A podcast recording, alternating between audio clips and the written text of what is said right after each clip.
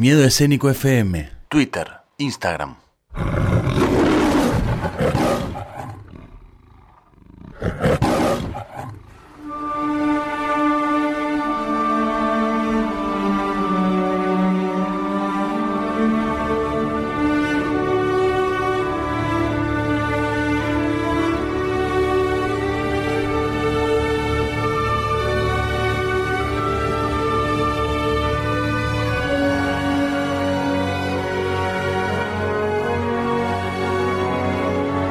Los clubes han engañado y engañan mucho a los futbolistas. Alguno tenía que vengarse por todos ellos.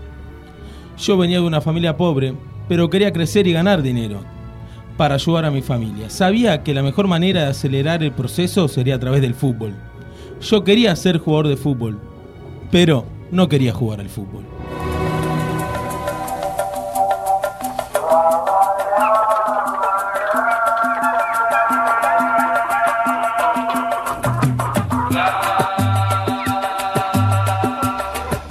Empezamos con esta música porque ya estamos en la película. Les aviso, vamos a hablar de Carlos Enrique Raposo, para muchos el Robin Hood del fútbol mundial.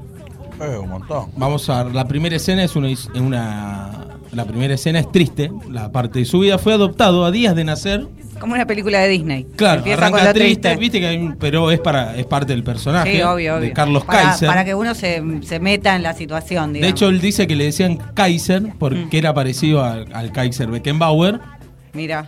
Y algunos dicen que era por la cerveza Kaiser que venden en Brasil, que de, de la cual era adicto, pero vamos a empezar con la parte triste de la historia. Adicto, directamente.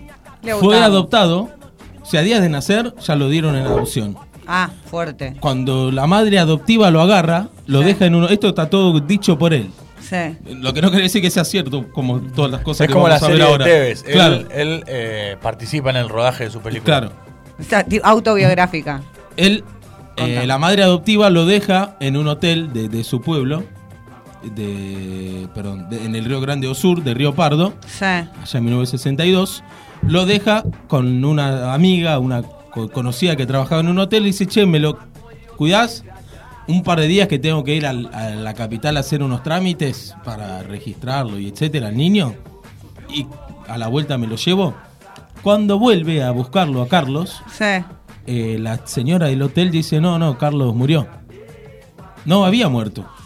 Se lo, había, se lo había robado. Él se enteró todo eso de grande, obviamente. Que él pensó que era solamente, él pensó que era adoptado, en realidad era robado de una adopción. O sea, la madre natural, la madre natural lo da en adopción. La que lo adopta se lo da a una señora de un hotel, la señora del hotel lo roba y le dice a la madre adoptiva que se murió. Claro. Esa es la Ya primera escena, me imagino. La medio, primera escena. medio motel. Todo muy fuerte. Ya nace, o sea, la escena viene una cámara de lejos que va al cuarto de donde nace Carlos Raposo. Y pasan los años, la a los siete días ya se va a vivir a Río de Janeiro con su madre Con la que lo roba. con la- su madre hurtadora sería Claro. y ahí empieza a crecer Es el muy señor fuerte. Carlos Raposo o sea ya desde que Pobre nació hombre. víctima de engaño Claro, te ya vemos un, un factor Pobre de- niño. para mí la primera escena tiene que ser viste tipo Forrest Gump o algunas de esas o Atrápame si puedes Sí. él tiene un sobrino que hoy en día es jugador de fútbol profesional Mm. Yuri se llama jugó en el Mineiro jugó en China pero la escena va a ser él un poquito más chico Yuri diciendo Tío, quiero jugar al fútbol como, como vos vos. en la playa, por eso esta música que estamos escuchando. Lo podrías haber dicho todo en Brasil, en portugués. Pero la idea es que la gente lo entienda. no, también. pero a todos nos encantaría. Y él el consejo que le da al sobrino, dicho también, esto En basado en hechos reales, es, bueno, no tenés que hacer nada de lo que yo hice.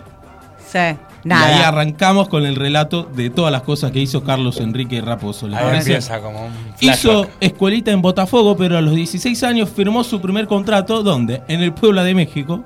Nada Ah. que ver. Su primer contrato profesional, el Puebla lo fichó por dos cosas. A ver. Era muy parecido a Muricí, un ídolo que jugaba, un ídolo brasilero que jugaba en Puebla, y porque estaba de novio con la hija del intendente de la ciudad. Conozco. Del mexicano. De, y claro, él se fue a México por contacto, ta, ta, ta. Y pegó ahí. ¿Sabés quién? Voy a hacer un paréntesis en la película, pero por- para citas del mundo real. Eh, Gustavo Adrián López, es jugador de Independiente, Sí. se fue a jugar a Vigo y se puso de novio también, y, eh, se casó y demás, con la hija del alcalde de Vigo. Allá Ah, mira. en Puebla nació su estrategia, Él no le gustaba jugar al fútbol. Pero jugaba bien, digamos. No, no jugaba bien. Ah, ¿y por qué lo.? Ah, y en lo de México lo compran porque se puso de novio con la hija. Bueno, ahí Él está. engañaba por ahí, ¿viste? Se hacía el que. tenía jugaba. facha, de pinta de jugador tenía.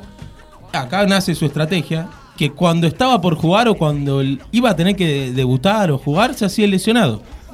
Claro, hacerse lesionado ahora es muy difícil, ¿por qué? Te hacen Porque 20 a- estudios, a- chau. Al momento que te rompes una uña, el club te manda diagnóstico Maipú. Claro. Van todo, o al Rossi, Saludamos te hacen chica de diagnóstico 300 Maipú. estudios y de ahí te dicen, no, no tenés nada. Acá era mi claro. palabra contra la del médico y en la palabra ganaba él. Tanto ganaba él en la palabra. El señor también jugó en Flamengo, club que ahora dice odiar porque es popular, dice odiar todo lo popular, Carlos Raposo. Eh, se acordaba por fingir comunicaciones con equipos extranjeros hablando en inglés. Ah, Por ahí, viste, lo agarraban en la salida del vestuario, eso hablando en inglés, con un teléfono grande, falso. La mentira fue descubierta cuando un médico que había vivido en el Reino Unido escuchó las conversaciones. Y se dio cuenta que no era ningún inglés". No está hablando inglés este Claro, pibe. no es está que loco. hablaba ucraniano, viste, que nadie lo iba a entender. Hablaba inglés el señor. Espectacular, También no puedo jugó en Vasco da Gama, o Sí. sea, jugó Botafogo, Flamengo y Río, tres de los grandes. Flamengo y Vasco, tres de los grandes. Pero de- sin jugar, digamos. Sin jugar. Claro, Ahora te era tengo- contratado. Al final te doy las estadísticas. El de- tipo que más contratos ha tenido. en- Totalmente. Se consagró campeón con Vasco Sí. porque lo mantuvieron en el plantel de ayuda anímica del tres titular, que era muy bueno, que jugó en la selección. Él no quiso dar el nombre, eh, que estaba en una situación de depresión. Y lo que tenía Carlos es que era muy bueno armando jodas. No joda de chiste. eh, él conté, Armando fiestas. Che, tenemos una noche libre. hace-". O no, no necesitan una noche libre. Claro, y los él como no cariocas para hacer jugaba, una fiesta. y él como no jugaba. Él conseguía una casa, chicas y bueno, otra sustancia que, que usan los futbolistas en esa época en 10 minutos. Te armaba la joda, digamos. Sí, por eso, Ah, viste, un capo. vos me preguntabas cómo lo fichaban y no sé, ponele que el club lo compraba a Fede. Y Fede acordar- decía, ah, ¿sabés que yo tengo un amigo que juega muy bien, que no sé qué? Y lo Lo recomendaba. traías más por, por una cuestión de ánimo que por otra cosa. Claro. Me vas a acordar al que llevó Maradona al mundial, que decían que lo habían llevado de no se va a comprar alfajores, no A sabemos. Sí, o a la vez y que se acuerdan que también lo culpaban. Ah, la- era porque era divertido, En nos el- hacía reír a los pibes. En el Bangú, donde llegó por su amistad con el presidente del club, que a la vez era uno de los capos del juego de billo, del bicho, una especie de ruleta clandestina que, Ah, no que- puedo creer. que- que está Es vinculado con la, con la malicia. A ver, esta sección es. Es real, ¿eh? Historias de película lleva a, a- a la ficción eh, casos reales. O sea, está basado en hechos reales. No, de hecho, sí, pronto, posiblemente eh, la BBC ya hizo un documental de esto, Ah, pronto lo van ¿en a hacer. serio? Y se dice que va a salir una serie, veremos. Muy Pero bueno. vamos a Voy a ser fanática, sí, Vamos claro. a, spo- a spoilear. El equipo venía muy mal en el Bangú y el DT lo llamó al supuesto goleador para que entrara en campo. Carlitos no sabía de qué disfrazarse y se le encendió una lamparita. Aprovechó que lo estaban insultando al técnico, se colgó del alambrado para putearse con los hinchas y claro, se fue expulsado. En el vestuario, el técnico, él pensó que venía una, Se- se un reto comer. furioso, furioso y Carlitos, con su Piola. mejor cara de chamullero, le explicó, es que Dios me dio un padre en la vida y me lo quitó. Ahora que siento que usted es un segundo padre, no voy a dejar que ningún hincha lo insulte. No, es mi ídolo. Seis Ya meses, seis meses más de contrato para el señor. Muy capo. Carlos Raposo. Pero escúchame, ni siquiera entrenaba. Entrenaba, pero zafaba. Claro, pero no sé, zafaba. iba ahí. hacía el- el- Iba el gracioso. él se escondía. Dice que es el primer delantero que hizo sombra. que marcaba a los rivales, pero con la pelota iba para donde no estaba la pelota. Cuando jugó en Europa, Ah, me muero. fue comprado Aparte por alta el- carrera también, por el ¿no? Ajaxio, club de la segunda división de Francia, y fue presentado, claro, a, a ver, en los 80, hoy mismo debe pasar, pero en los 80, al no haber YouTube, al no haber nada, casi que cualquier brasilero que haya sido comprado era recibido con fiesta, pensaba, no, eh, ah, claro. eh. con el codito, se decían los franceses. El "Che, hijo no- de Pelé". Nos trajimos a un brasilero, mirá, buscaban una foto o algo que Claro, al lógico. diario. Fue presentado como una estrella, repleto de público, y recuerda que la cancha estaba llena de pelotas. Sí. Y dijo, y me van a pedir que haga un jueguito. Oh, Ganó de mano. Pensó, muy vivo, ¿eh? Y, claro, empezó a tirar, a patear pelotas a la tribuna. para, No un regalarle, para regalarle a la gente, La digamos. regaló a la gente. Un capo. Mientras se besaba el escudo no quedó ni una Tribunero como campo. nadie más. Un capo. Un capo, un capo. Enloquecieron, dice él, se transformó en ídolo sin jugar y jugó varios partidos porque la gente lo pedía, 20 minutos. No me pregunten la estadística final porque está en el informe. Vamos a llegar Bueno. después ya cuando terminemos la parte fi- ficcionada. Esto es todo, estas son escenas clave que Estas son las la escenas película. clave del film. Me encanta. Dice que jugó en Argentina. No hay nadie que haya dado fe de esto, salvo él. Eh, dice que jugó en Independiente, que fue campeón del mundo ¡Ah! contra el Liverpool. capo. Él dice que estaba en el plantel. Él dice que en una foto aparece, muestra la foto. Y en la foto está Carlos Enrique, el negro Enrique. Sí. No él. Pero él, él se llama Carlos Enrique. De hecho, cuento una Entonces anécdota. él dice que sí que estuvo. Ayer vi- te juro que busquen entrevistas, los que más o menos se la arreglan con el portugués. Están en todos lados, en YouTube. Claro, el hallazgo de, de- de- de este guion que armó Brasil es que es en español, ¿no? Y él puede. Claro. eh, él ha visto todas las entrevistas que nosotros Y podemos. copilar, estos son algunas nada más las que No, no, no, que Tiene es un un- millón más. Él dice que Burruchaga había pedido a Pastoriza que lo ponga unos minutos para celebrar el título de Liverpool. Y le dijo, no, yo no quiero jugar, pato. Le dijo. No Claro, el, el chabón dijo, ¿cuánto van a investigar después? Porque siguió jugando, si jugué de verdad en Independiente o no, en una época donde era imposible tener tanta averiguación. Sí. No, no, me parece Aparte, yo no me- alucinante. Yo no, no entiendo mucho de, de Pastoriza, Federico capaz un poco sí, pero si le decís, Pero no, aparte digo, si le decís no, entras, No. no. quiero entrar, te pego un cachetazo. y- Pero suponte, no puede ser tan complicado ir a los registros independientes y fijarse Claro. el señor estaba fichado o no estaba fichado. Tiene el récord. ¿Viste que cuando entran en calor, en las prácticas, hacen un loco, el famoso rondo? Sí, total. Dice que tiene el récord de, de haber estado 10 minutos, 10 minutos corriendo a la pelota dentro de un loco. Que es un, un montón para un jugador profesional, No. cosa que no era el señor. También dice que es amigo de Diego Armando Maradona. Sí, cuando lo llamás, a porque dice que le armó unas jodas A Maradona. en, eh, en la Copa América del 81, me parece que se jugó en Brasil. Dice que Guillote. le armó. Estaba Guillote. Yo no le creo. A ver, todo esto está Incomprobable. basado en supuestos. la película va a arrancar. Incomprobable. Esta película está basada en supuestos hechos reales. Claro, Se muy- puede llamar incomprobable. Cualquier similitud con la realidad Es mera coincidencia. es rara, sería rara.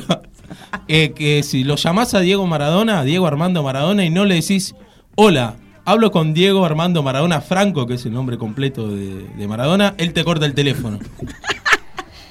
Me encantan las máximas que Mirá tiene. que todos sabemos todo de Diego, No, pero sí. eso no yo me. Sí, no, eso no lo había escuchado nunca. Su coartada ideal era fácil. Mm. Armaba las noches, conseguía todo y claro, muy amigo de Renato Gaullo, otro hombre eterno, noche. pero este fue goleador en serio, Renato.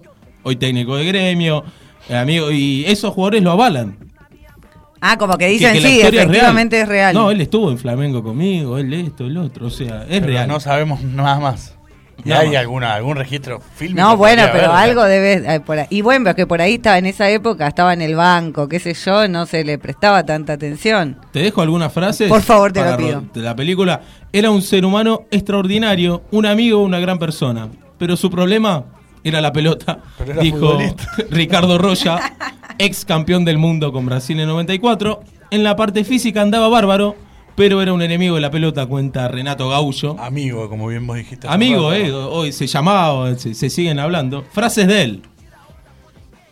Por favor. Ahora a van a venir los directores que, que propongo para la película. Ah, tenés el armado género eso. Y algún que otro actor para el casting. ¿Está bien? Porque vos le viste la cara, nosotros no le conocemos Claro, yo no lo conozco. Ay, ahora la- después la vamos a subir a Por redes favor. sociales. Lean, anda buscándolo. Carlos Enrique Raposo.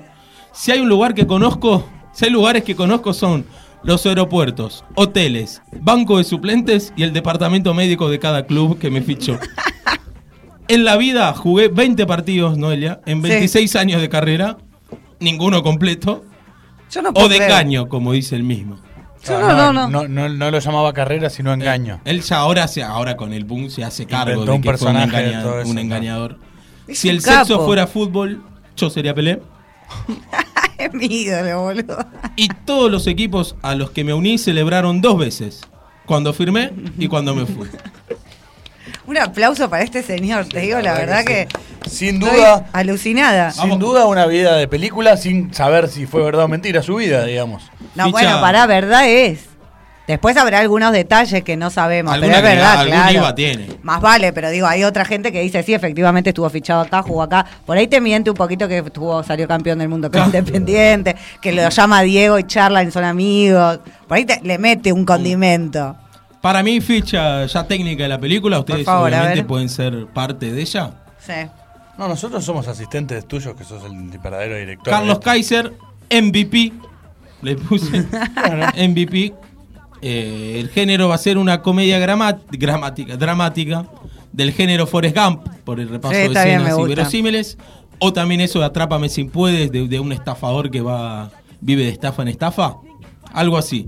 Eh, para mí es una coproducción brasilero-argentina, porque es dos países donde va a pegar mucho. Globo Telefe, Globo Claro, Clarín. de esas. Algo de eso. Sebastián Ortega va a estar a cargo de la parte argentina. Está bien, me gusta. Un poco Y, bizarro. y Fernando Padilla, Qué bizarra la película. que es el director de Tropa Elite y de Robocop y de otras películas, el brasilero en este caso. Para mí puede estar linda las escenas de, de noche y eso con estos dos. Bueno, va a estar Sí, muy sí, bueno. sí. Me sorprendiste con la elección de los directores. Y pensé en un par de protagonistas.